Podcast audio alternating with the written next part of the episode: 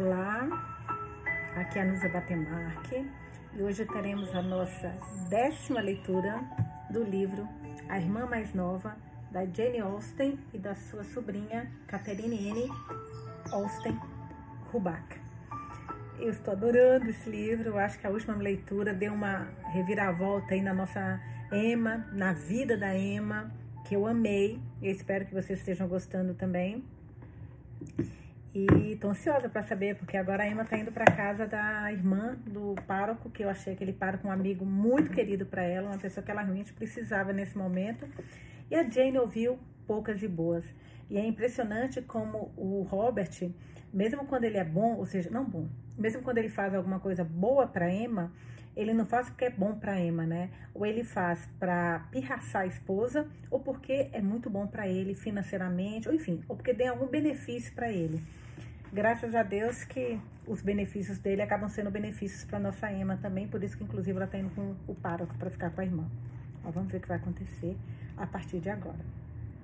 Capítulo 4 do volume 3 do livro, página 320. No dia seguinte, pontualmente, Mr. Bridge dirigiu até a porta. No mesmo momento, ele, quem? Ele. Mr. Morgan entrou na casa. Oh, entojo! Na saleta, Emma estava pronta para a viagem e seus olhos brilharam de prazer quando disse ao doutor que não precisaria mais ter o incômodo de a visitar, pois estava deixando Croydon por um longo tempo. Ele pareceu horrorizado.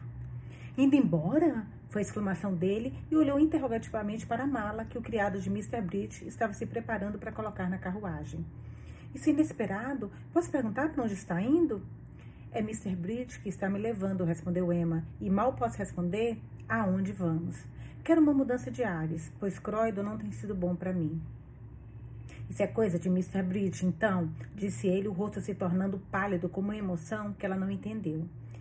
Ele estava convencido de que seus planos tinham sido descobertos e neutralizados, e, consequentemente, não sentia nenhuma gratidão pelo responsável por seu desapontamento.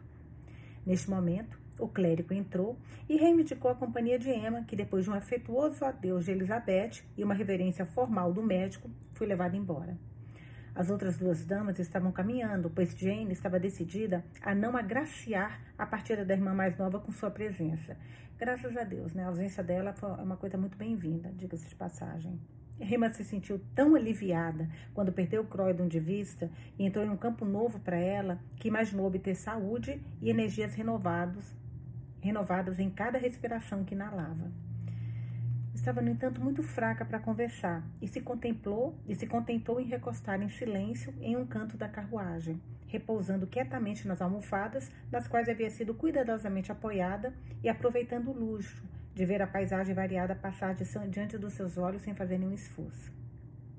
Mr. Bridge estava lendo e assim os 22 quilômetros passaram prazerosa e rapidamente e duas horas depois de ter deixado o Croydon, pararam na porta da residência de Miss Bridge. Era uma casinha antiquada.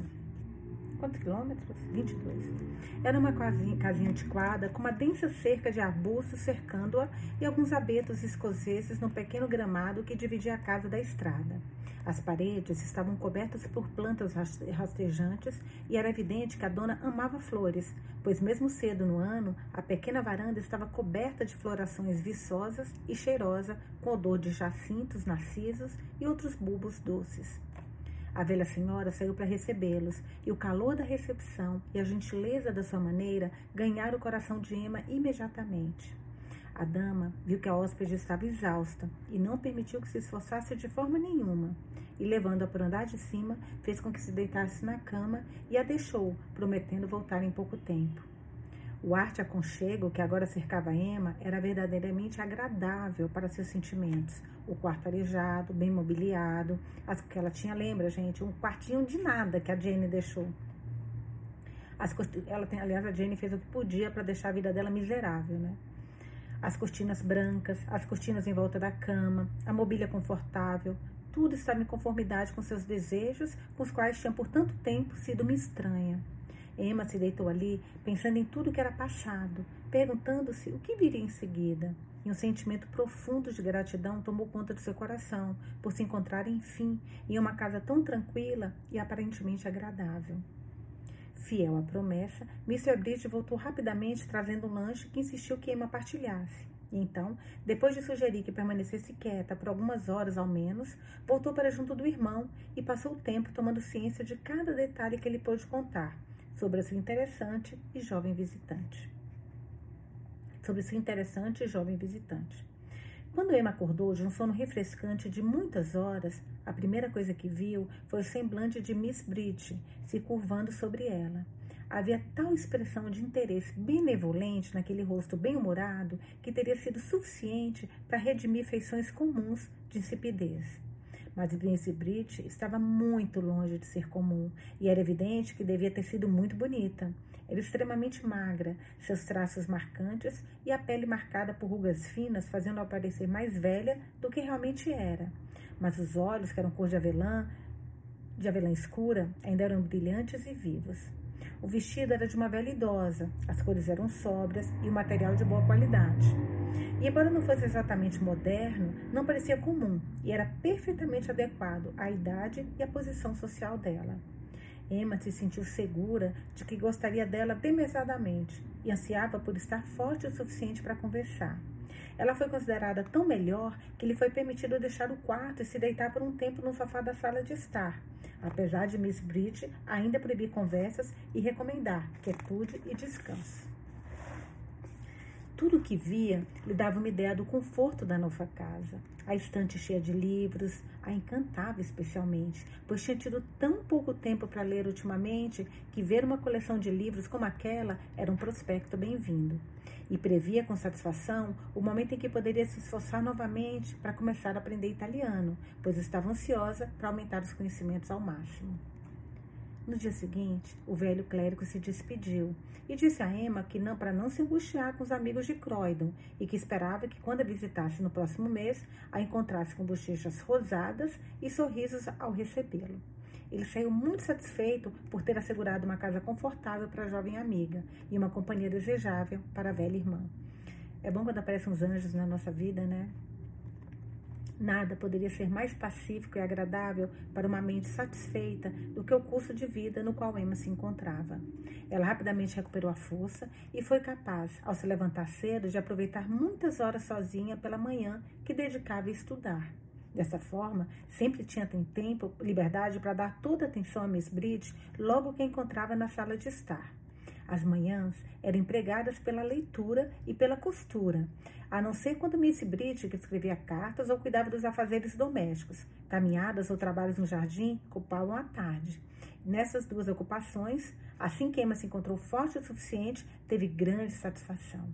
O jardim era cuidado com, era cultivado com cuidado em comum, uma vez que Miss Bridget tinha um grande amor pela floricultura, e Emma pensava que nada poderia ceder à beleza das tulipas, anêmonas e jacintos, à medida que as flores desabrochavam.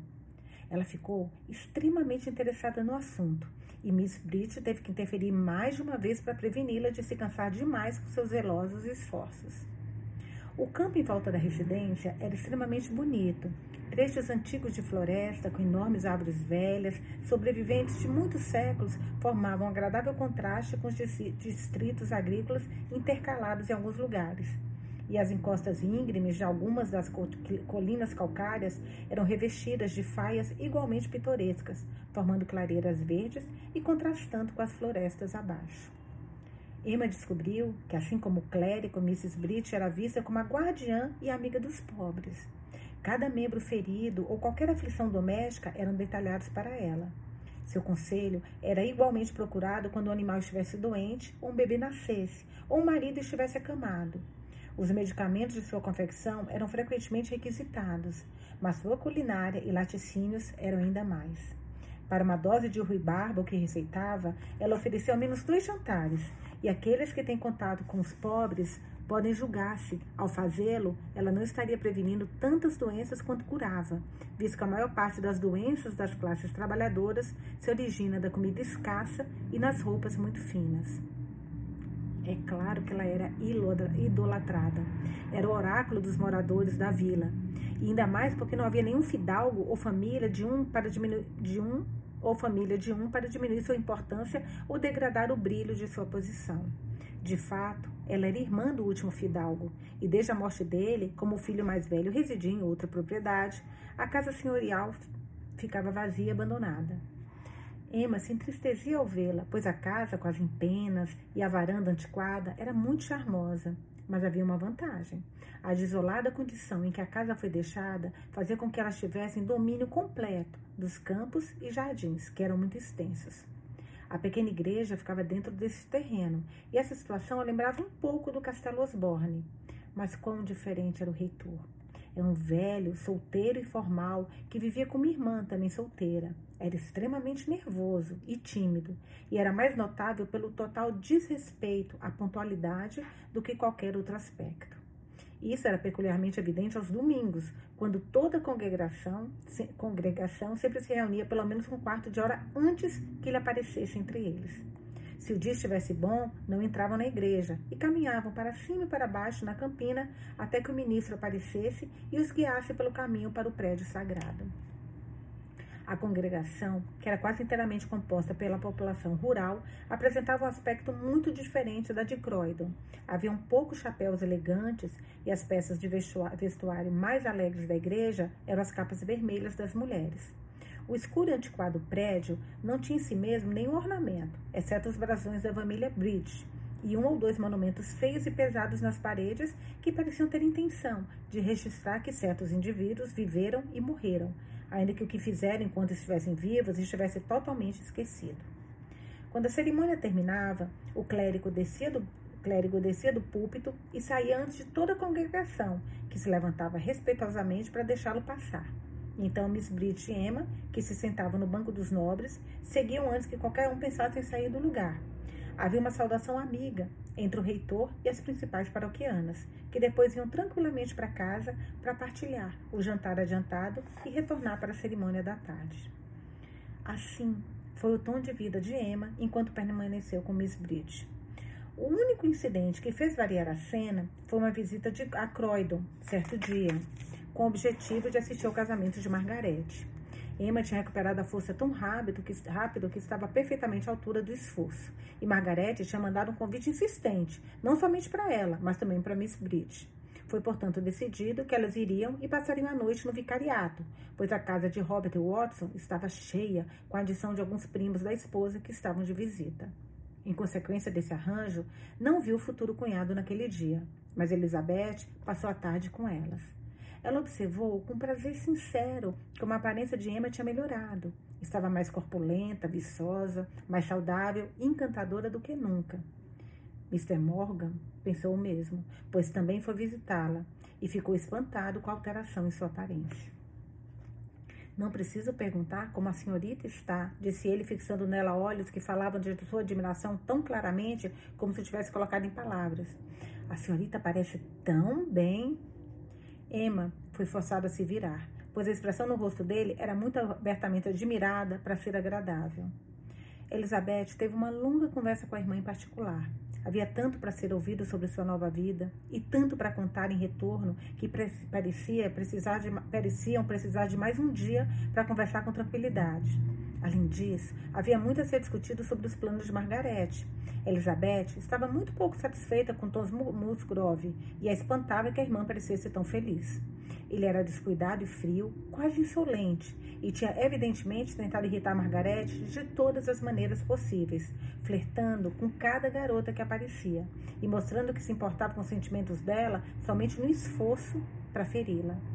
A tudo isso, ela parecia perfeitamente indiferente, talvez por vaidade, se realmente não via por cegueira obstinada ou não conseguia perceber o que ele queria dizer, Elizabeth não sabia dizer.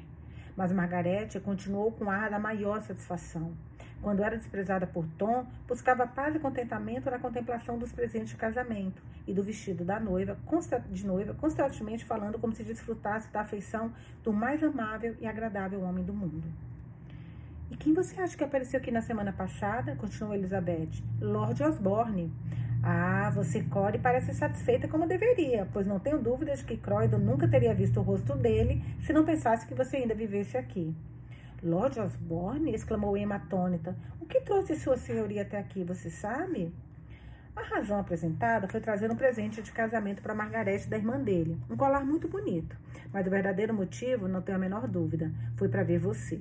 Se não achasse que você ainda estivesse aqui, o pacote teria vindo por um entregador de carruagem, e esse seria o único trabalho que teria a respeito. Foi muita bondade de Miss Osborne lembrar-se de Margarete dessa forma, disse Emma. Como satisfeita ela deve ter ficado. É, acho que sim. Pareceu até colocar, pareceu colocar até mesmo tom em um humor melhor com ela e todo o resto. Deu a ela uma espécie de importância. O que Lord Osborne disse? Perguntou Emma, esperando ouvir algo relacionado a Mr. Howard. Ó, oh, tivemos uma longa conversa e ele perguntou particularmente por você, onde, como estava, e disse que esperava vê-la logo. Falou que esperava que você visitasse a irmã dele. Em resumo, parecia ter muitas coisas a dizer por si mesmo, e realmente, para ele, até que foi agradável. Certamente não o acho tão agradável quanto George Millar, mas nem todos precisam ter o meu gosto, é claro. Bem, gostaria de tê-lo visto. Ele não disse nada dos nossos amigos, é, Mrs. Willis e o irmão dela, como estão? Disse algo que lamentei ouvir. Mr. Howard parece doente e desanimado. Pergunto-me, qual pode ser o problema dele? Acha que ele pode estar apaixonado? Hum, que é o que a Emma, a Emma nunca vai pensar que é para ela, né? Não sou confidente dele, disse Emma corando profundamente. Você o verá, é claro, disse Elizabeth, se for até o Castelo Osborne. Certifique-se e me conte o que pensa dele e veja se está apaixonado. Seria melhor se você fizesse essas observações por si mesma, Elizabeth, respondeu a irmã. Como posso julgar um sentimento que desconheço? Espere até visitar Margarete e será capaz de formar a sua própria opinião. Acho que jamais visitarei Margarete, respondeu Elizabeth. Então, se não o ver sob qualquer outra circunstância, nossa chance de nos encontrarmos é pequena. O dia do casamento foi brilhante e ensolarado como qualquer noiva poderia desejar. Os pensamentos de Emma vagaram de Margarete e seus convidados para os amigos em Londres, que imaginava estar realizando a cerimônia na mesma hora. Ainda bem, eu falei, será que eles vão casar no mesmo lugar? Possível, né, gente? Quer dizer, eu fiquei em dúvida, mas se você for pensar, foi eu falei, gente, não tem. É um casamento muito suntuoso deles para talvez deixar os dois casarem no mesmo, no mesmo local, né? Ainda bem que ela, ele não teve essa honra, o Tom e a Margarete, eles não tiveram essa honra. Sabia que Mr. Howard oficiaria a cerimônia e tentou imaginar a cena. Então imaginou outro grupo, no qual Mr. Howard seria o noivo, e perguntou a si mesma quais seriam seus sentimentos se fosse testemunha de tal espetáculo. Estava com vergonha de si mesma quando despertou dessa visão e tentou pensar em algo mais apropriado para a ocasião. E se juntou às orações pela felicidade de Margarete, embora seu coração tremesse no que pensar, quando pensava no que esperava pela irmã. De qualquer forma, era inútil pressentir o mal e tentou esperar pelo melhor. Margaret não estava satisfeita somente com as duas irmãs como damas de honra e Eliton insistiu em ter quatro a mais entre suas amigas mais íntimas. Uma delas era a jovem Miss Morgan. Em homenagem a isso, o irmão foi convidado para participar da cerimônia na igreja. Ele ficou ao lado de Emma em que esteve, que esteve inconsciente disso, até que quando tudo acabou e começaram as paramenizações e os beijos, sentiu a mão ser agarrada por alguém e, ao se virar, ele sussurrou em seu ouvido.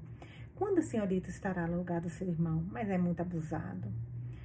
Antes que tivesse tempo para responder, ou mesmo para entender exatamente o que ele disse, seu mais novo irmão se aproximou e reivindicou o direito de beijá-la, o direito duplo, na verdade, como noivo e irmão.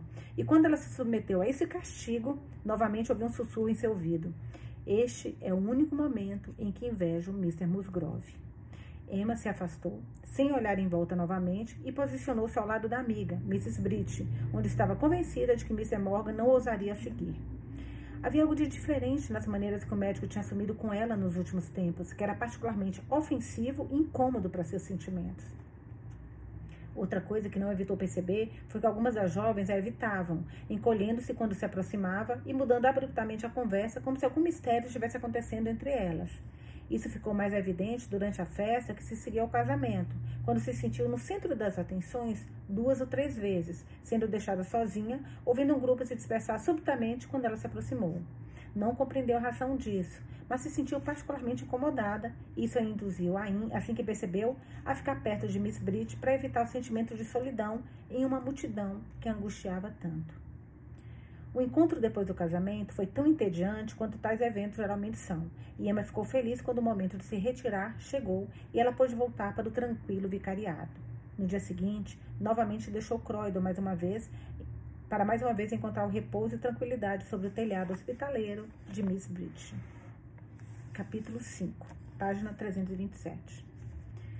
Enquanto os pensamentos de Emma se concentravam em seus conhecidos em Londres, mal podia adivinhar o que acontecia, ou a figura importante que Mr. Holt representava na ocasião. Quando a cerimônia foi realizada, o café da manhã foi terminado e os recém-casados haviam deixado a casa. Lord Osborne se retirou para as salas de estar e de lá mandou chamar Mr. Howard. Sem a menor suspeita do real motivo do desejo dela, ele obedeceu à convocação e encontrou sua senhoria sozinha. Ela pediu para que se sentasse, e então parecia excessivamente constrangida e muito tola. Mas depois de algumas tentativas de conversa que falharam, ela observou de repente. O casamento da minha filha fez uma grande diferença para mim, faz uma grande diferença para mim, Mr. Howard. Claro que sim, respondeu ele, perguntando-se o que viria em seguida.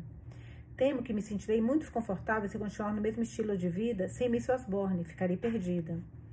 Mr. Howard não pôde evitar pensar que não havia muitas mães que sentiam, tão, que sentiam tão pouco a mudança. Elas nunca tinham sido companheiras ou pareceram ter qualquer importância uma para a outra. No entanto, ele sentiu seu ser, ser seu dever fazer alguma observação alegre e aventurou-se em sugerir que sua senhoria não devesse, deveria se entregar a pensamentos de desânimo. Poderia, talvez, achar a situação menos dolorosa do que tinha previsto. Você é muito gentil em tentar me animar em minha situação melancólica. Mas, Mr. Howard, o senhor sempre foi assim. Sou muito grata pelas muitas horas de conforto que em diferentes momentos você me proporcionou. Tem sido sempre meu amigo. Ele não sabia o que responder, portanto ficou em silêncio. Acha que gratidão é uma boa fundação para a felicidade no casamento? Continuou ela. É sem dúvida uma boa fundação para a afeição, respondeu ele. Mas a não ser que existam outros bons pilares, não acho que a fundação será de muito uso. Não é suficiente em si mesma. Você me satisfaz com sua opinião. Esperava que assegurar a gratidão fosse a maneira certa de produzir amor. Temo que Sua Senhoria irá descobrir que é muito mais fácil merecer gratidão do que assegurar. É uma virtude rebelde, e favores que têm a gratidão como objetivo estão fadados a falhar inteiramente em seu propósito. Lamento ouvi-lo dizer isso, Mr. Howard. Queria poder assegurar amor dos objetos da minha afeição. Temo que o caso seja exatamente o oposto. Acorda para a vida, né, minha senhora? Ela e Mr. Morgan podiam se conhecer, né, gente? Que casal, que, que, essa sua senhoria com Mr. Morgan, perfeitos um para o outro. O cavalheiro ficou em silêncio e uma pausa se seguiu entre os dois até que a dama rompeu. O que acha do casamento da minha filha?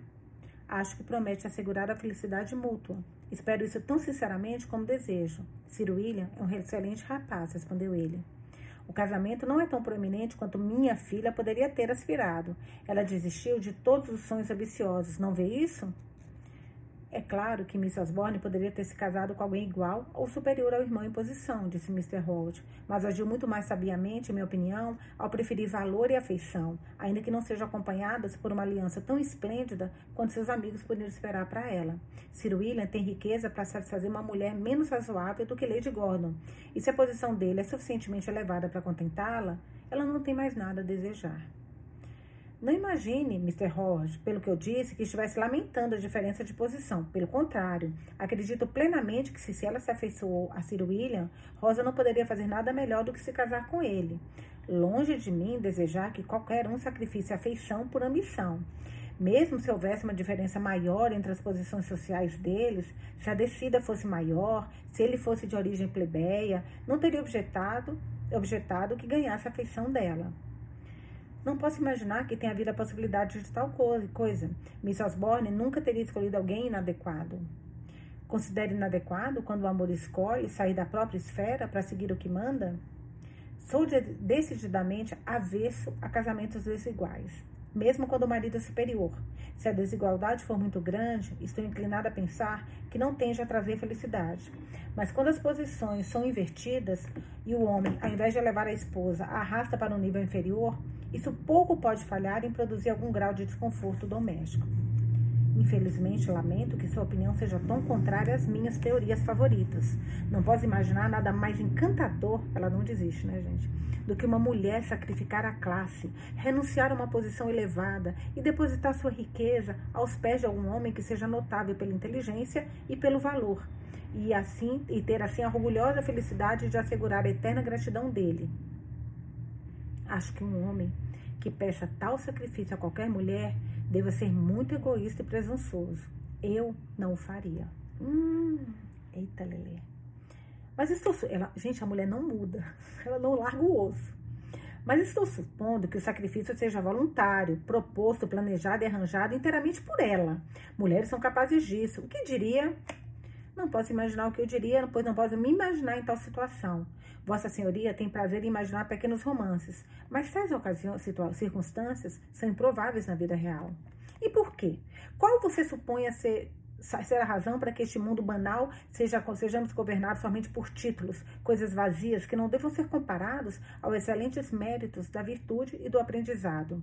Mr. Howard prefere alguém com bom senso, conhecimento e modéstia a todos os homens vaidosos que já usaram um diadema ou exibiram um título. Vossa Senhoria está certa, diz ele, começando a se sentir um pouco desconfortável com os olhares da companheira e muito ansioso para interromper a conversa.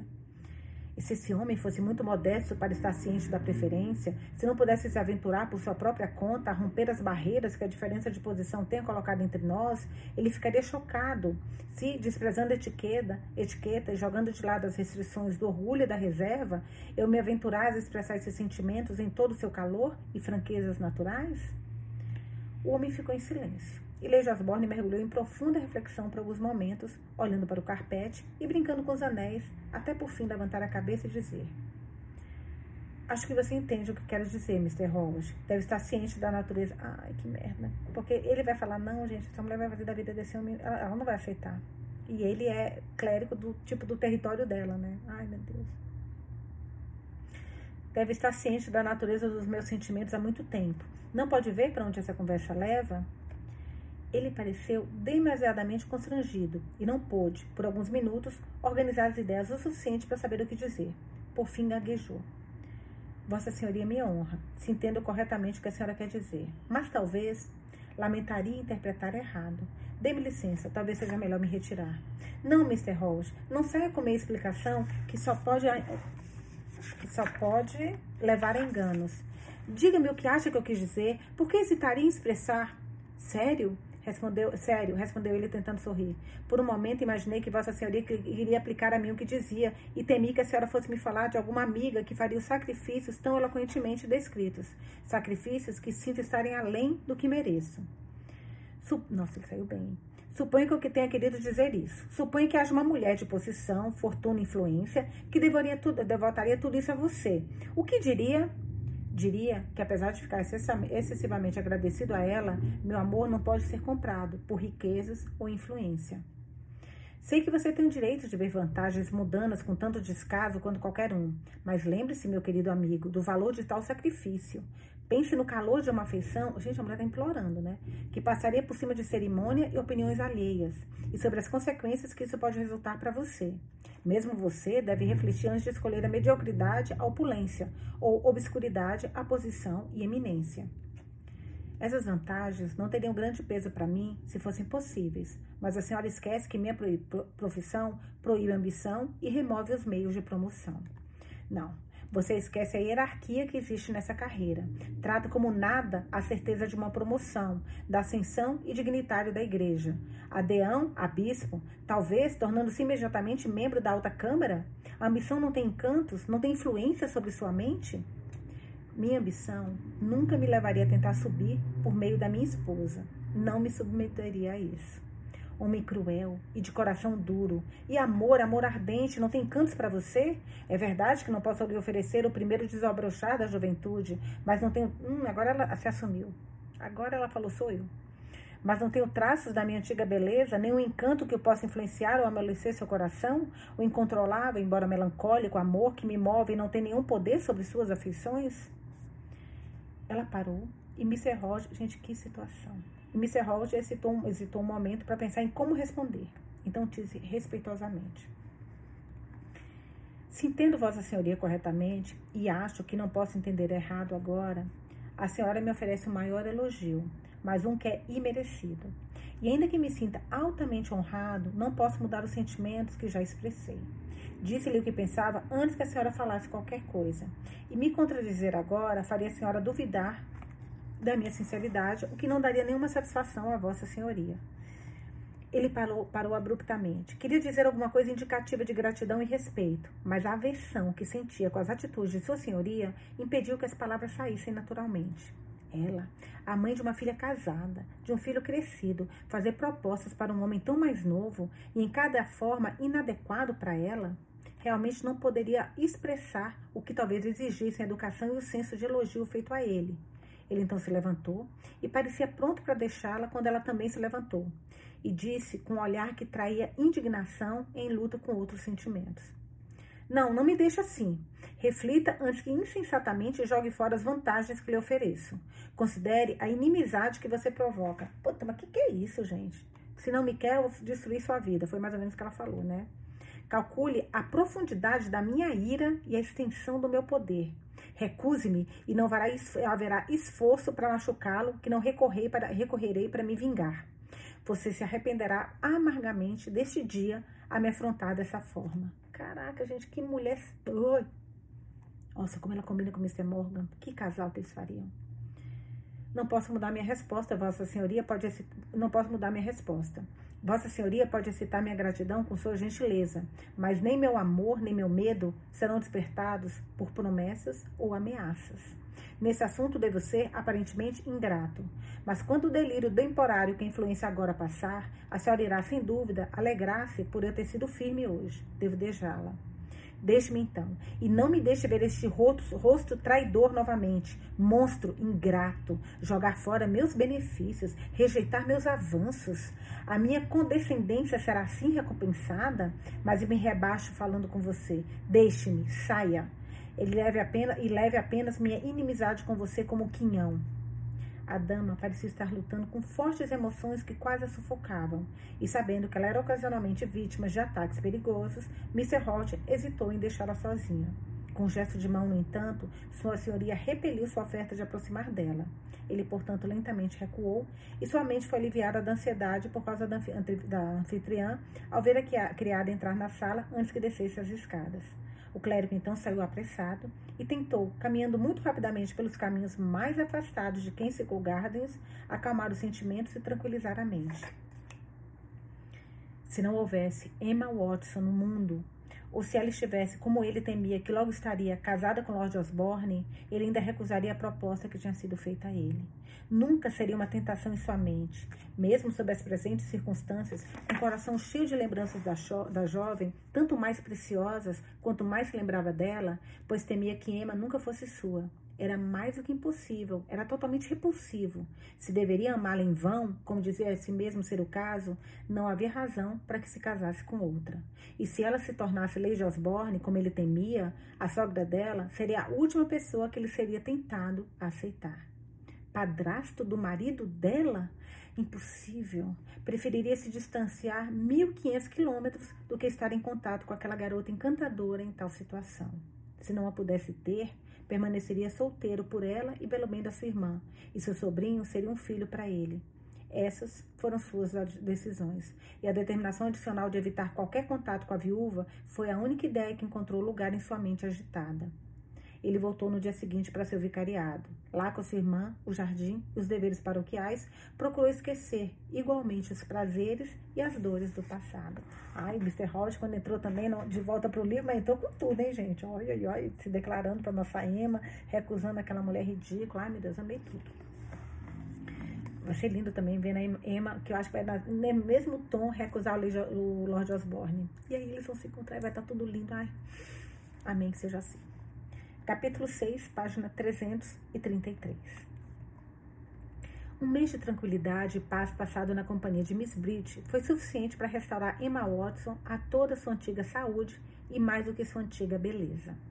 Quando Lady Gordon escreveu para lembrá-la da visita prometida, ela quase lamentou ir. Ainda assim, seu coração acelerou um pouco com a ideia de visitar novamente o Castelo Osborne e novamente estar perto de Mr. Howard de vê-lo, ouvi-lo, encontrá-lo de novo. Gente, os dois são muito apaixonados. Era muito tolo se importar tanto com isso, principalmente quando ele tinha demonstrado completamente a própria indiferença. Mas, de todo modo, ela não podia evitar os fortes sentimentos com a ideia de encontrá-lo. Ela chamava isso de curiosidade, para ver como ele estava, quando ela admitia que pensamentos sobre ele pudessem ter qualquer coisa a ver com isso. Mas mais frequentemente persistia que era afeição por Lady Gordon, um desejo de ver a velha vizinhança ou de visitar o Castelo Osborne no verão. Em resumo, encontrou uma centena de boas razões para querer visitar o Castelo Osborne, e qualquer uma seria suficiente se fosse verdade. Mas, como eram na sua maioria imaginárias, não conseguia enganar a própria mente. Isso era irritante, pois teria gostado se fosse capaz de convencer a si mesma de que não tinha mais interesse em Mr. Howard. Ela tinha, no entanto, o direito de se lembrar da irmã dele com carinho e admitiu para si mesma que ficaria extremamente feliz em reencontrar Mrs. Willis Esperava ver Margarete novamente e julgar a comparativa felicidade de sua vida de casada. No entanto, pensava com tristeza sobre as últimas quatro semanas, pois ela se reconhecia como uma das mais felizes que já tinha tido. Elizabeth passou parte do tempo com ela e tinha se divertido muito. Quanto mais conhecia Miss Bridge, mais Emma gostava dela, e a separação foi acompanhada de uma tristeza mútua, bem como de esperança de um reencontro. Era junho, quando retornou para o Castelo Osborne. Junho com seu céu profundamente azul, seus dias ensolarados, seu delicioso crepúsculo, junho com suas guirlandas de rosas perfumando o ar e seus campos de feno cheirosos. O clima estava ao gosto de qualquer amante da natureza, um delicioso clima de verão, adequado para passear à sombra ou sentar-se sob as árvores, fingindo que se lia quando na realidade observava-se os pássaros voando entre os arbustos ou as abelhas zumbindo nas flores, tempo para aproveitar a vida em perfeita apatia e ociosidade, quando mal poderia haver outra ocupação, além de arranjar um buquê ou ler um romance. Assim pensava e declarava a jovem esposa quando o marido a pressionava a fazer qualquer coisa séria. Ela tinha o prazer de provocá-lo com recusas, talvez até mais do que deveria, mas nunca ia muito longe nas provocações agora, pois sabia até onde ele tolerava e não se aventurava a ultrapassar este limite. Estou feliz que Emma Watson esteja chegando hoje. Disse, bonitinha a amizade das duas, né? Não, não imaginei que ela ia, elas iam ficar amigas assim. A Emma sim, mas não a outra, não a Miss Osborne. Disse ela enquanto se jogava em um assento no jardim de flores. Você terá outra coisa para olhar além de mim e vou gostar muito da mudança. Tem certeza disso, Rosa? perguntou ele duvidosamente. Você tem impertinência de supor que valoriza suas incessantes atenções? disse ela. Não pode imaginar como estou cansada de ser o único objeto do seu amor. Emma Watson deve ouvir sobre os livros sérios que você tanto ama, deve falar de história ou pintura com você, deve sentar-se como sua modelo e me deixar em minha amada preguiça. Posso perguntar se você supõe estar me provocando ou me agradando com esse arranjo, Rosa? É para satisfazer a mim mesmo ou a você? Oh, não faça perguntas cansativas. Odeio análise sobre significados e motivos. Tudo que quero é ser deixada sozinha. Não ser chamada para cavalgar ou andar quando prefiro me deitar em um sofá e ficar quieta. Então, devo deixá-la agora, minha querida esposinha? Perguntou ele sorrindo e se oferecendo para ir enquanto falava. Tenho uma carta para escrever e você pode ficar aqui em, soli, em solitude. Se Gordon voltou para o castelo enquanto ela ficou meditando onde ele havia deixado. E assim aconteceu que, quando Emma foi anunciada, ela encontrou o jovem baronete sozinho em sua estala de estar matinal. Ele largou a pena e se aproximou para recebê-la com grande cordialidade, ordenando que uma mensagem fosse enviada para chamar sua senhora. Depois de expressar o prazer que lhe dava vê-la novamente, observou. Quem teria pensado, Mrs. Watts, quando nos encontramos da última vez, que a receberia neste castelo? A senhora previu tal coisa? Não exatamente no que se refere a mim, respondeu Emma, mas quanto a Miss Osborne, quero dizer, Lady Gordon, qualquer um teria previsto. Eu lhe asseguro, quando tais coisas são previstas, Mrs. Watson, muito frequentemente nunca acontecem. Tenho visto repetidos exemplos do tipo. Ele falou com um sorriso malicioso e uma breve ideia de que ele se referia a ela naquele momento passou pela mente da moça. Uma ideia que talvez a tivesse constrangido, mas a constrangido mais se não tivesse sido subjugada por uma sensação mais poderosa quando a porta foi aberta e Lady Gordon entrou com Mr. Howard. Finalmente eles se encontraram. Felizmente, as perguntas da dama, as expressões de prazer e os afagos foram uma desculpa para que Emma não se virasse de imediato para o cavalheiro. Se tivessem sido obrigados a conversar imediatamente, é provável que o diálogo fosse peculiar e interessante, mas desconexo. Contudo, da forma como aconteceu, os dois tiveram tempo para organizar os pensamentos, e quando se viraram um para o outro, foram capazes de conversar com calma tolerável. Embora Emma tivesse a vantagem, como as damas geralmente têm, quando as circunstâncias pedem, tato pronto e presença de espírito. De fato, não começaram em terreno justo, uma vez que ao passo que ela tinha apenas um conjunto de emoções para enfrentar e esconder, ele tinha mais. Pois além da emoção que a ver despertava nele, tinha um duplo mal-estar de que sentir um prazer extraordinário na companhia dela fosse contrário às exigências de honra. Se Lord Osborne não tivesse feito dele confidente em relação aos seus sentimentos, ou se Mr. Holt ousadamente tivesse admitido para sua senhoria, na época, que nutria sentimentos semelhantes, tudo estaria certo e poderia expressar abertamente o interesse que agora se sentia compelido, compelido a sufocar. Então se dirigiu a ela de forma fria e formal, de novo, ai que droga, em total contraste com seus sentimentos e com efeito péssimo. Ama, Emma, arrasada pela recepção tão diferente do que ela tinha se aventurado a esperar, começou a temer que as próprias maneiras tivessem sido muito abertamente indicativas do prazer de vê-lo, e determinada a corrigir esse erro, quase imediatamente seguiu Lady Gordon, que havia caminhado em direção à estufa. Vem aqui, disse a jovem anfitriã, juntando seu braço ao de Emma. Vamos deixar os cavalheiros discutir as políticas da paróquia juntos. Mr. Howard veio a negócios, e Sir William adora interferir nisso.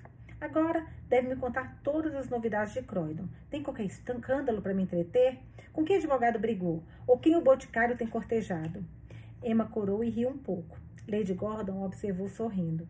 Você supõe por seus rubores, Mrs. Watson? Bem, isso me dá uma ideia mais favorável do gosto dele do que estou acostumada a formar de doutores do interior.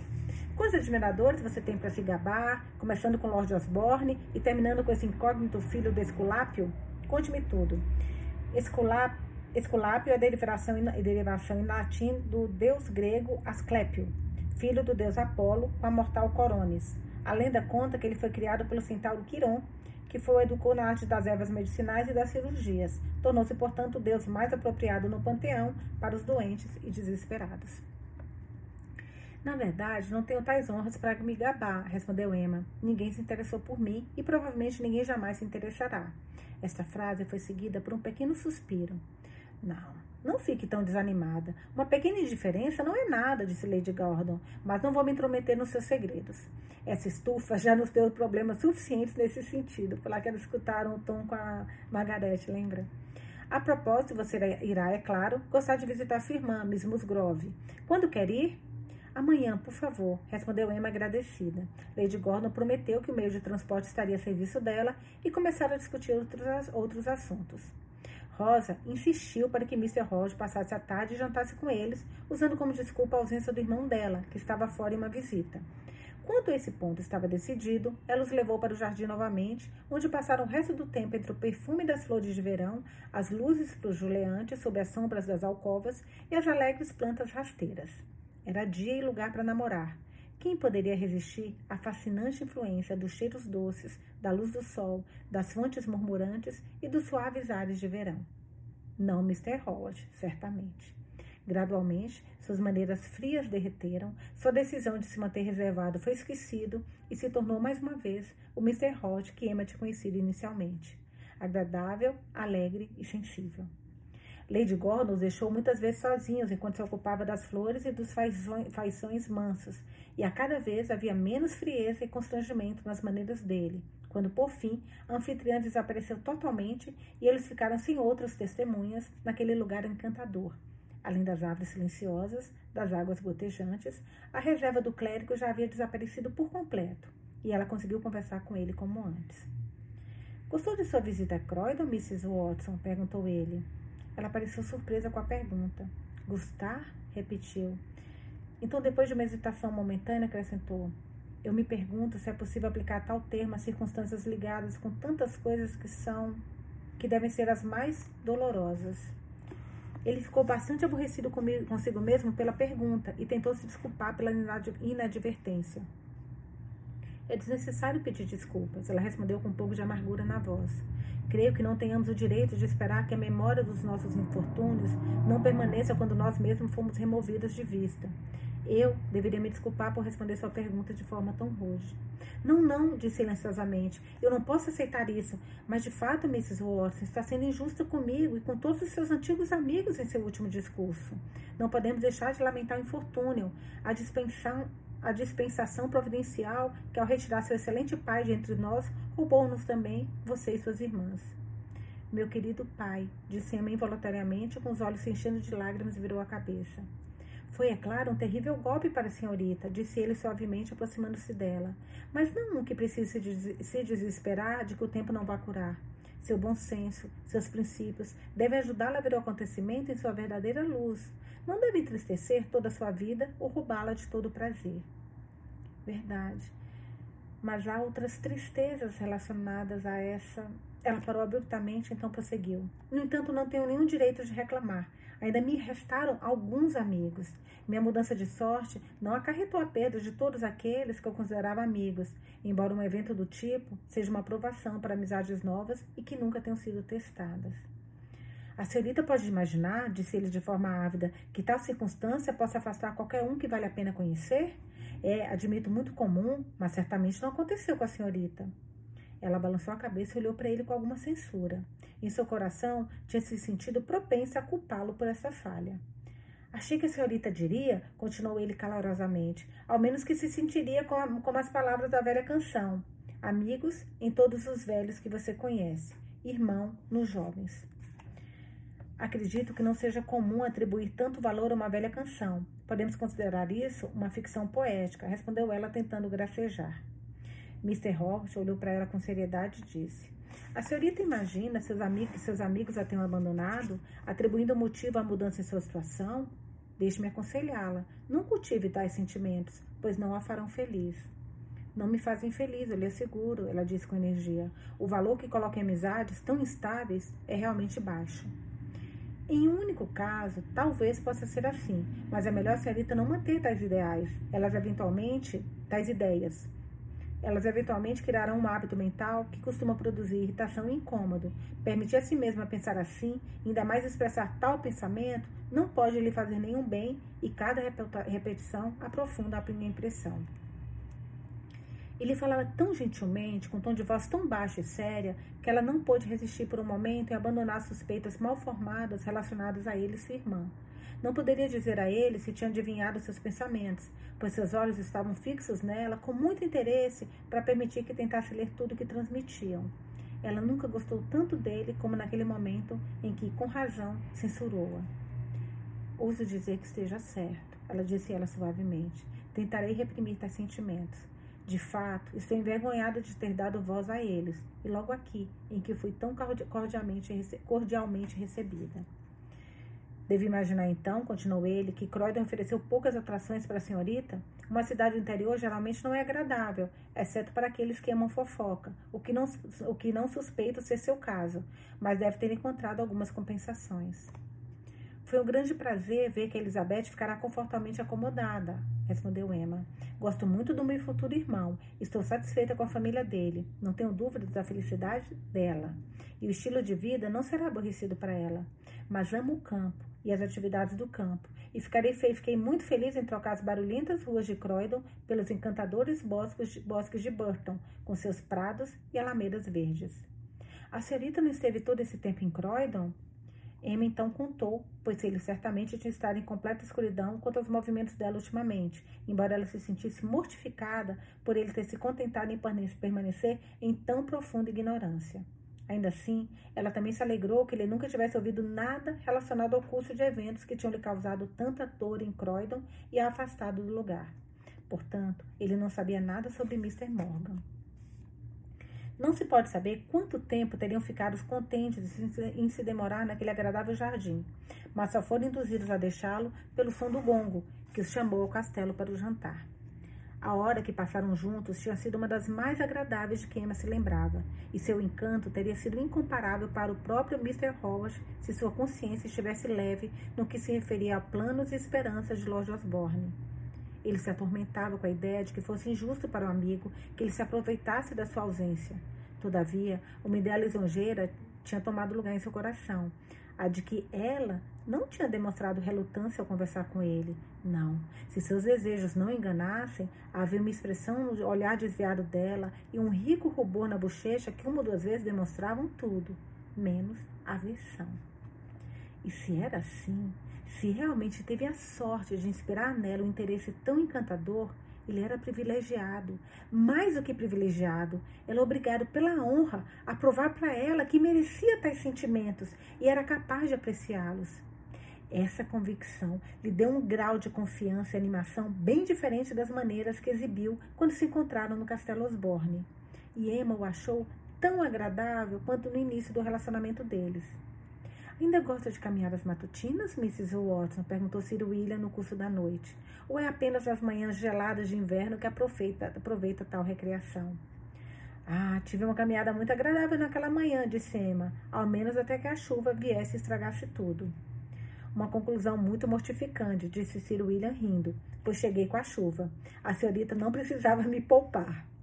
Não sou tão ingrata para condenar igualmente o senhor e a chuva, respondeu ela. O senhor foi de grande assistência naquele dia. Mas se a senhorita deseja se divertir um pouco agora, terá muito tempo, pois Lady Gordon não é nenhuma, de nenhuma forma tão precipitada em seus hábitos de se levantar e completar a toilette matinal quanto é para evitar as caminhadas antes do de jejum. Talvez, como um elogio à senhorita, com muita pressa, ela consiga se aproximar até as 10 ou 11 horas. Bem, não nego, disse Lady Gordon, que sou excessivamente indolente e adoro o prazer de fazer nada. Mas Sir William está sempre ansioso para me fazer pior do que parecer, parecer pior do que sou.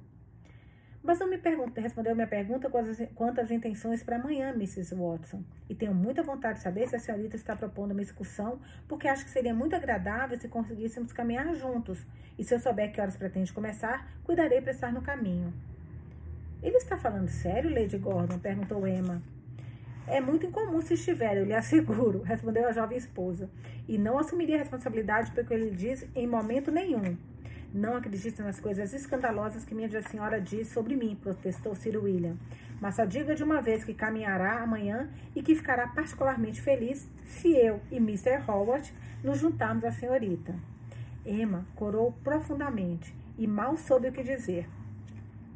Mas Lady Gordon a poupou do trabalho de responder ao reclamar sobre a presunção e a vaidade do marido, declarando que ele tinha revertido completamente a ordem correta das coisas e merecia uma recusa decidida de Emma por ter esperado que declarasse tanta satisfação na companhia dele. Emma fingiu considerar a proposta inteiramente como uma piada, mas de alguma forma, sem que soubesse exatamente como, foi decidido que a excursão aconteceria e que Mr. Howard deveria encontrá-los em um lugar particular, onde subiriam a colina atrás do castelo, para aproveitar a paisagem banhada pela manhã do sol, pelo sol da manhã. Em particular, Lady Gordon deu muitas recomendações ao marido para não interferir com os namorados. Embora ele devesse se manter perto para afastar qualquer suspeita de, suspeita de indecência, um cuidado que a própria cunhada e o irmão não, teve, não tiveram, né, gente? Deveria dar a eles espaço para conversar em particular. Em retribuição à consideração, ele apenas riu e acusou-a de ter uma grande inclinação para intriga, assegurando-lhe que ela, ela faria muito melhor se deixasse tais assuntos se resolverem sozinhas. A caminhada, no entanto, aconteceu como planejada e foi bastante satisfatória para os três, embora Mr. Hort não tenha aproveitado a ocasião para declarar sua paixão. De fato, teve alguma dificuldade para encontrar uma oportunidade, pois Sir William não seguiu as sugestões de Lady Gordon para que os deixasse sozinhos. Ciente de sua promessa, Lady Gordon mandou a convidada, na manhã seguinte, fazer a primeira visita adiada para Mrs. Tom Musgrove. Foi com um sentimento de dúvida e hesitação que Emma se aventurou a ir até a casa da irmã, ansiosa como estava para vê-la e julgar por si mesma. Estava curiosa para observar as maneiras que Tom Musgrove adotava como homem casado. Ela não pôde evitar que algumas preocupações surgissem em seu âmago com o resultado de suas investigações. Emma Nunca tinha visto a casa antes, e ainda que tivesse sido avisada previamente do fato de que não tinha beleza para recomendá-la, não estava exatamente preparada para a simplicidade e a feiura da construção em si. Tom sempre tinha gastado muito dinheiro com os cavalos e a habitação deles para que sobrasse alguma coisa para embelezar a casa durante os dias de solteiro. E a habitação deles estava muito irritado com as restrições colocadas sobre ele por causa do casamento, para sentir qualquer inclinação em se esforçar para receber sua noiva. Margarete não teve, portanto, nenhuma adição à sua acomodação, nenhum alegre jardim de flores, nem mesmo uma mobília nova para se gabar. E sua glória consistia somente no novo nome e na segurança de que não viveria e morreria como uma velha solteirona. A maioria das pessoas pensaria que essa segurança custou muito, mas se esse fosse o pensamento de Margarete, ainda não tinha dado voz a eles. Emma encontrou deitada no sofá e, apesar do vestido alegre e do chapéu extremamente bonito, Mrs. Musgrove evidentemente estava irritada, mas ainda queria causar inveja na irmã por sua situação. Bem, Emma, disse ela asperamente, estou feliz por ter vindo me ver, embora deva dizer que acho que sua amiga Lady Gordon, uma vez que é tão sua amiga, deveria ter feito o elogio de me visitar com você. Ela pensou que seria mais agradável se nos encontrássemos primeiro sem ela, disse Emma animadamente, mas desejou que eu expressasse o prazer que daria a ela ver você e Mr. Musgrove no Castelo Osborne qualquer dia que escolher. De forma alguma apaziguada por essa inesperada atenção, Margareth sorriu, sorriu um pouco, de alguma forma, desculpa, apaziguada por essa inesperada atenção, Margareth sorriu um pouco, então, retomando seu ar irritadiço, observou. Pensei que diria alguma coisa sobre a sala, a casa e a sala de estar. O que acha? Emma ficou muito intrigada com o que responder, pois era difícil para ela combinar sinceridade com qualquer coisa agradável. Mas depois de olhar em volta por um minuto, conseguiu observar que a sala tinha um formato bonito, um aspecto agradável. Infelizmente, precisa de mobília nova, continuou Margarete satisfeita com o elogio da irmã. Mas Tom é tão mesquinho com dinheiro que não tenho certeza de quando farei. As cortinas de cetim damasco azul claro não ficariam lindas aqui com uma franja dourada ou algo do tipo? Custaria muito, eu acho, de respondeu Emma, e talvez algo mais simples combinasse com o resto da casa e da mobília. Nossa, chamou o resto da casa de simples, isso para Margarete vai ser uma ofensa. Não vejo isso de forma nenhuma, retrucou Margarete. Você supõe que eu não saiba como mobiliar uma casa? É claro que escolheria as coisas adequadas. Tem um pouco de bom senso, acredito. Não importa o que algumas pessoas escolham acreditar. Em casa, realmente, sempre fui considerada como nada, mas sendo uma mulher casada, tenho agora alguma importância, eu acredito. Não foi do seu gosto que eu duvidei, respondeu Emma e então parou, com medo de piorar, as coisas com qualquer coisa que dissesse a mais.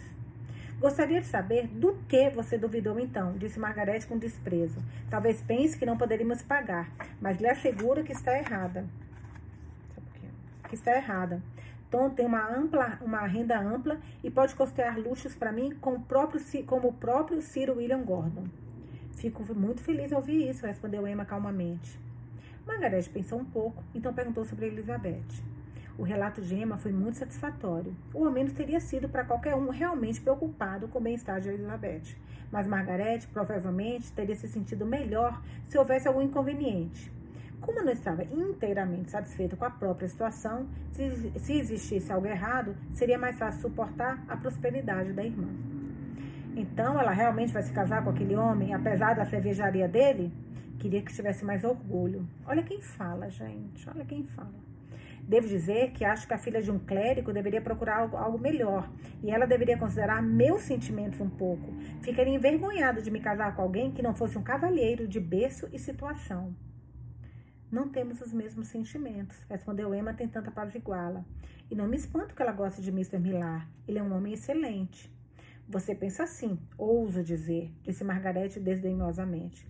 Mas uma garota como você, que viu muito pouco do mundo, mas uma garota como você viu muito pouco do mundo para julgar o que os homens são ou deveriam ser. Não há nada tão enganoso quanto as maneiras dele em companhia. Eu, que tenho mais poder de julgamento em cada aspecto, sou sua superior. Sou sua superior, meu Deus. Nunca vi nada notável em Mr. Melar. Certas pereza e grosseria, algo que irresistivelmente me lembrava um barril de cerveja. Era sua característica mais distinta. Nunca observei isso. Acho, Margarete, que seja sendo injusta com ele, disse Emma com energia. Estou certa de que não há nada de grosseiro nele, seja em sua mente, seja em sua pessoa. Acho muito inadequado da sua parte me contradizer. Meu Deus, é Jane, é Jane 2, gente. Jane 2. Tenho muito mais experiência e minha posição como matrona me coloca em uma situação muito mais competente para julgar os homens e suas maneiras. Emma não tentou contradizer a irmã novamente e Margarete, satisfeita com a suposta vitória, perguntou com alguma boa vontade e mais vaidade se a irmã gostaria de ver sua caixa de joias. Emma, ciente de que a irmã queria exibi-la, de boa vontade expressou prazer com a proposta e, em consequência, lhe foi pedido que tocasse a campainha para chamar a criada para buscá-la. Com muita presunção e uma considerável e um considerável desejo de deixar a irmã com inveja, todas as novas bugigangas foram exibidas pela feliz dona. E entre muitas que, deveriam que deviam todo o seu valor a ser perfeitamente modernas, havia algumas poucas que tinham valor intrínseco, embora fossem antiguadas e diferentes do estilo dos ornamentos em voga. Essas pertenceram à mãe de Tom, observou Margarete empurrando para o lado com desdém as joias em questão. Acredito que as pedras seriam boas se somente, somente se elas tivessem um conjunto novo. Gostaria muito deles, mas elas são, são coisas monstruosamente velhas agora, da forma que foram feitas. Antes que Emma tivesse tempo de responder ou expressar alguma opinião sobre o assunto das bugigangas, a porta foi violentamente aberta e, com um som que indicava estar com chinelos confortáveis, Thomas Grove entrou na sala. Eu digo, Marjorie, garota. Ele começou em voz alta, mas parou quando viu a cunhada. Olá, Emma Watson. Não sabia que estava por aqui? Por Deus, estou feliz em vê-la.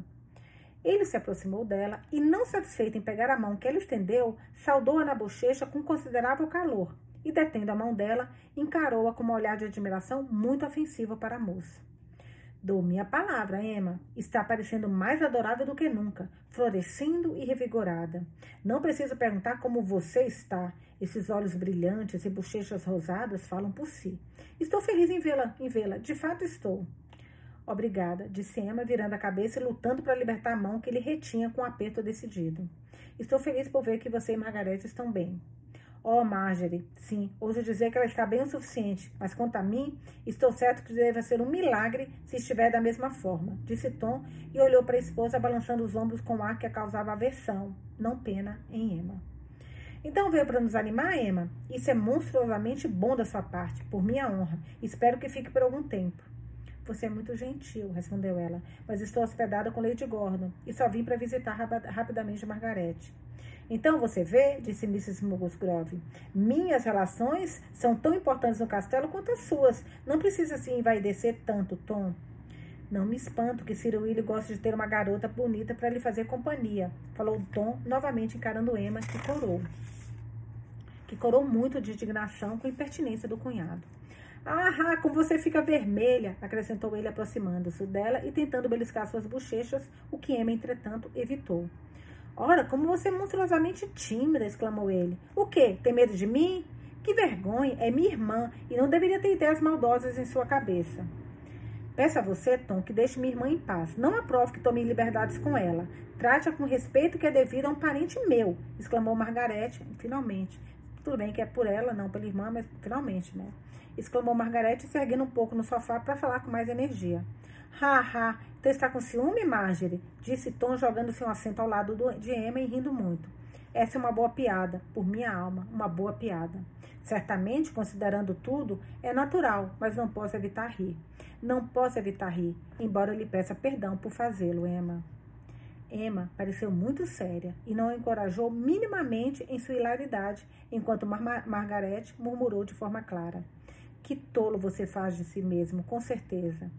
Então está exibindo a caixa de joias novamente, observou sarcasticamente, quando viu de relance a caixa do lado da esposa. Por minha honra, não acredito que ache outra mulher tão orgulhosa de suas bugigangas nessa cidade e no norte, a Berwick. Você está sempre as mostrando para todos. Bem, e se os fizer? Suponho que possa, se quiser. Que eu saiba, não faz mal a ninguém, respondeu Margarete muito zangada. Não vejo nada mais extraordinário em uma mulher exibindo suas joias do que um homem exibindo seus cavalos, cachorros e armas. Tenho visto exemplos desse hábito em alguns dos meus conhecidos, que são tão merecedores do ridículo quando pode ser minha irmã desejando ver ornamentos.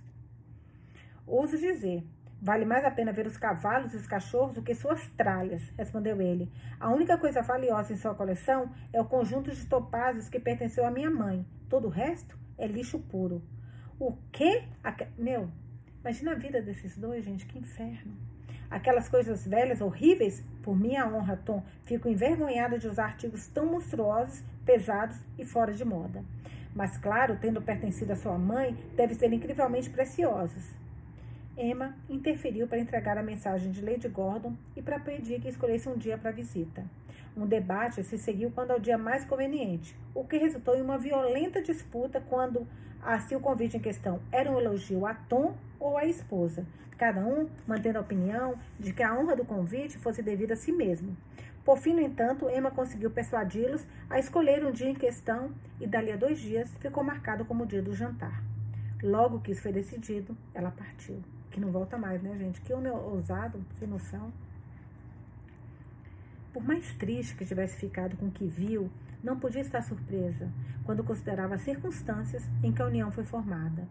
Tom era imprudente e rude, Margarete, rabugenta e irritadiça, sem energia de caráter para tirar o melhor de sua situação, nem força de espírito para suportar com paciência os males que ela mesma criou.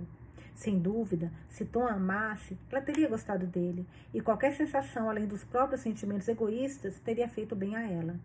Mas, ao ser esforçada a se casar contra a vontade e sem amor, qualquer coisa parecida não deveria ser esperada dele, enquanto, por consequência, a afeição dela não poderia sobreviver à indiferença dele. E houve um mútuo espírito de má vontade cultivado entre os dois, o que era um mau presságio para a paz futura. Imagina o filho desses dois. Aliás, eu vejo esses dois, eu, eu, não, porque ele é ruim, né? Não dá pra comparar. Eu ia falar com a irmã da, da Anne Elliot, do, do livro Persuasão. Mas no caso, a irmã é a Margarete, mas o marido era bonzinho. Então não dá pra comparar. Que é tudo ruim, né? Um pior que o outro. Emma refletiu sobre tudo isso enquanto voltava da visita muito insatisfatória e foi despertada dessas consideráveis desagradáveis, considerações desagradáveis ao descobrir que a carruagem tinha parado subitamente na entrada do parque. Ao olhar para cima, viu Sir William e Lady Gordon que lhe perguntavam se gostaria de um passeio antes do jantar em vez de retornar imediatamente para o castelo.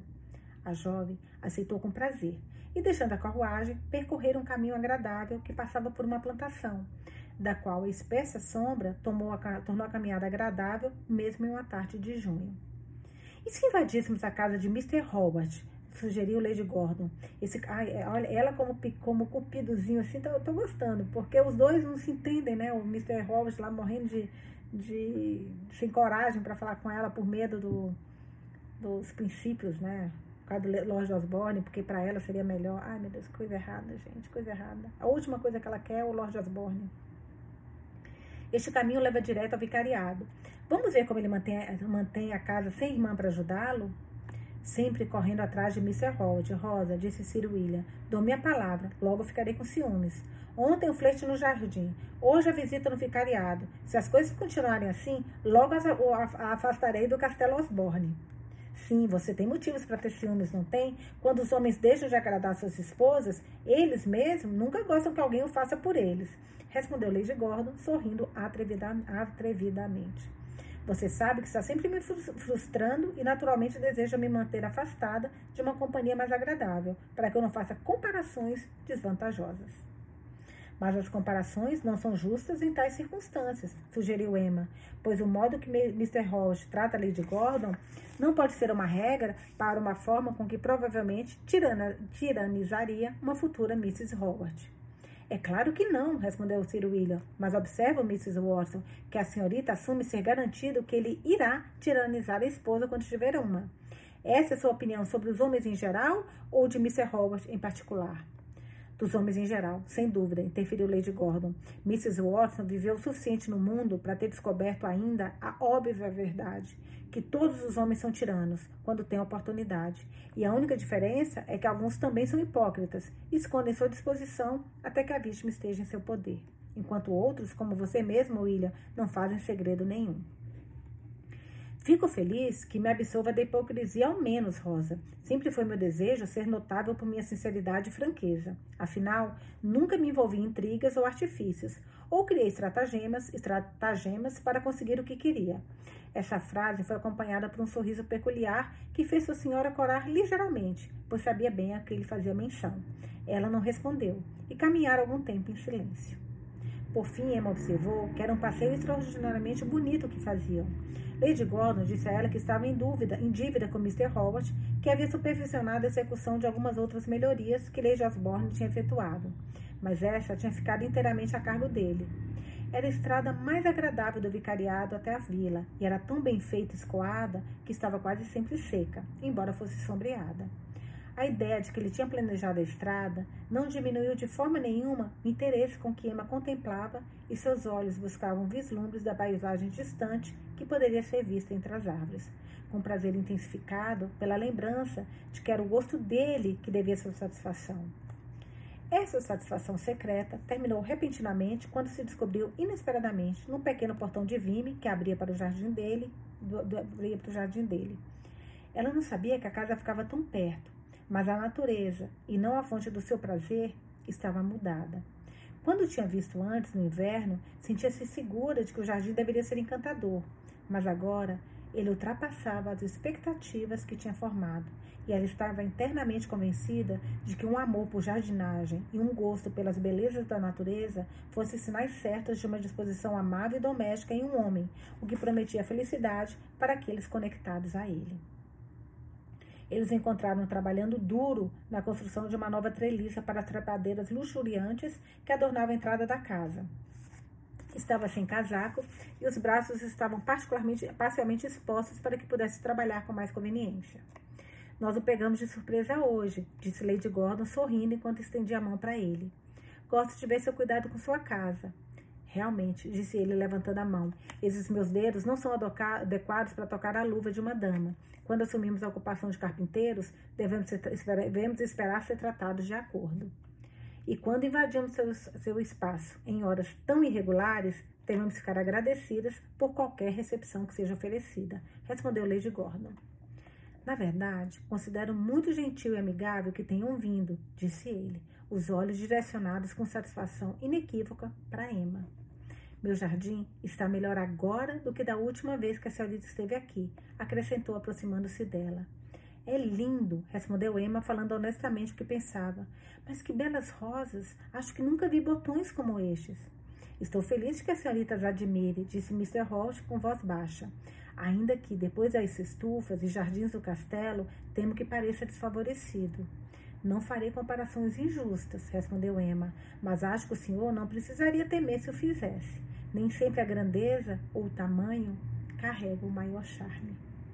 E a senhorita aplicaria esse sentimento a mais do que um jardim? Perguntou ele muito seriamente, fixando nela olhos que inconfundivelmente demonstravam ansiedade para ouvir a resposta. Não estava, no entanto, destinado a ser gratificado tão rapidamente como esperava, pois, inconsciente de estar interrompendo qualquer conversa peculiarmente interessante, Ciro William se virou para perguntar o nome de algum novo arbusto que tinha chamado sua atenção naquele momento. Mudando o foco da atenção depois de responder a pergunta do baronete, o clérigo os convidou para entrar e descansar. Mas Lady Gordon recusou, declarando que preferia a relva embaixo de uma árvore a qualquer sofá que já fora construído. As damas, portanto, sentaram-se ali e, pedindo licença por um minuto, Mr. Howard desapareceu, indo, como Sir William adivinhou, lavar as mãos e colocar um casaco para parecer elegante e digno de companhia. Lady Gordon riu com a ideia de um clérigo se fazendo elegante, ou de Mr. Roche tratando-a como visita. Mas Sir William se provou parcialmente certo, uma vez que ficou evidente, quando ele retornou, que tinha empregado parte do tempo da forma que tinha sido sugerida, mas se vestir não tinha sido seu único objetivo, pois ele reapareceu com uma cesta de magníficos morangos na mão, os quais, em uma tarde quente de verão, tinham uma aparência peculiarmente convidativa. Lady Gordon os aceitou com entusiasmo, declarando saber que os morangos dele eram muito melhores do que os jardins do castelo jamais produziram. Quanto a Emma, estava certa que nunca tinha provado nada tão excelente em sua vida Tampouco já tinha sido pressionada a comer por um sorriso tão cativante ou um tom de voz tão persuasivo. Pergunto-me, por que se esforça tanto para embelezar este lugar quando está quase certo de que logo sairá dele? disse Lady Gordon. A ocupação em si já é um prazer, respondeu ele, o que faz mais do que me pagar pelo esforço. E depois da generosidade do seu irmão em fazer a casa e o jardim tão confortáveis quanto possíveis, não seria correto se eu não fizesse minha parte para os manter assim mesmo que não permaneça como dono, mas de nenhuma forma prevejo uma mudança com a certeza de que você parece fazê-lo. Não tenho dúvidas de que no momento em que Gardestin, Gardines estiver vago, meu irmão oferecerá a você. E como o reitor está muito velho e enfermo, não parece possível que demore. Mr. Roche ficou em silêncio por alguns minutos, e quando falou foi sobre outro assunto, mas não com a alegria que tinha conversado até ali. De fato, estava secretamente meditando em quão agradável seria para ele deixar o presente vicariado, caso Lady Osborne voltasse a morar na vizinhança. Nada poderia ser mais desagradável do que o um encontro entre eles, e o clérigo ansiava saber da filha dela se haveria alguma chance de tal catástrofe, mas ainda não tinha coragem, encontrado coragem para perguntar, temendo que a perspicácia a levasse a adivinhar eventos passados ou que a indiscrição da mãe a tivesse informado do acontecido. Mr. Howard, disse Lady Gordon logo depois, você tem um compromisso com Mrs. Watson. Dá-lhe outra palestra sobre as pinturas na galeria do castelo. Eu me recordo de esperar por esse prazer, disse ele, mas dificilmente teria me lisonjeado que Mrs. Watson se lembraria por tanto tempo. De fato, eu me lembro, respondeu Emma. Tenho uma memória boa para promessas que provavelmente me darão prazer. Uia! E se não temesse abusar muito do seu tempo e paciência, certamente reivindicaria essa promessa. A qualquer momento que a senhora. A, não, essa promessa. Desculpa, teve uma frase que eu perdi aqui. E eu lhe asseguro que não tenho nenhum desejo de recuar de minha promessa. A qualquer momento que a senhorita escolher, estarei a seu serviço, exceto amanhã, quando estarei particularmente ocupado. Não há nenhuma pressa desesperada, ouso dizer, interferiu Sir William. Podem adiar o compromisso por um dia ou dois sem inconveniência, depois de esperar por quase seis meses. Nossa, seis meses que ficaram separados. Oh, sim, Mrs. Watson veio nos fazer uma longa visita, acrescentou Lady Gordon. Então podem facilmente escolher o dia e a hora para um futuro encontro. Qualquer dia será bom para mim, disse Emma em voz baixa. Realmente vai estar o dia fora toda, vai estar fora o dia todo amanhã? perguntou Lady Gordon. Ele assentiu. Então viremos até aqui e roubaremos os morangos dele, não é mesmo, Mrs. Watson? Prome é, pro protesto que isso é injusto, exclamou ele uma vez que lhes dou de boa vontade tudo que tenho e só peço em retorno o prazer da sua companhia. Esse discurso é tão bonito que não posso deixar de dizer em retorno que ficaremos muito felizes sempre que Mr. Holt nos honrar com sua companhia, disse Lady Gordon.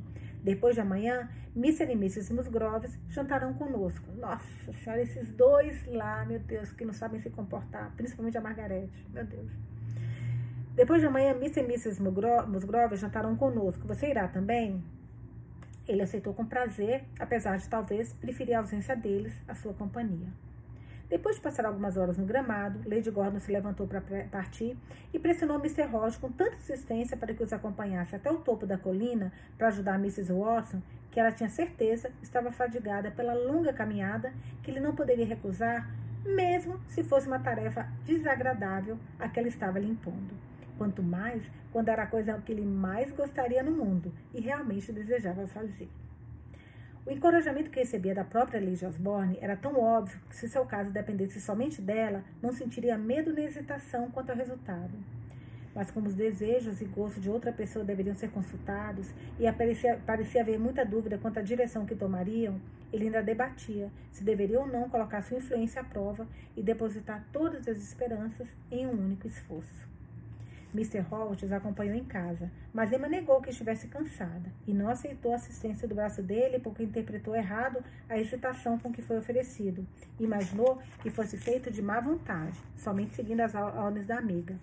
Isso o desencorajou. Cara, que, que, que, que comédia dos erros, né? Que comédia do er, dos erros esses dois. Meu Deus do céu. Conversem, conversem, conversem. Sei que não podia naquela época, mas pelo amor de Deus. Quer dizer, até podia. Mas eles têm tantas coisas aí, né, gente? Isso o desencorajou e ele não se recuperou de desapontamento. Em consequência disso, não entrou no castelo e insistiu em voltar para passar uma noite solitária no vicariato. Lá, o sorriso e a voz de Emma perpetualmente voltaram à lembrança dele enquanto se ocupou em terminar o trabalho que eles tinham interrompido, lembrando-se cada palavra que ela havia dito e do exato olhar que havia lhe acompanhado cada discurso. Final do capítulo 6, página 350 Amanhã eu volto para mais uma leitura desse livro lindo da irmã mais nova da nossa linda Jane Austen e da sua sobrinha Catherine Austen Rubaca.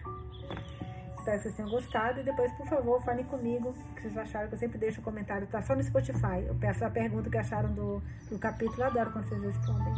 Beijos e até a próxima.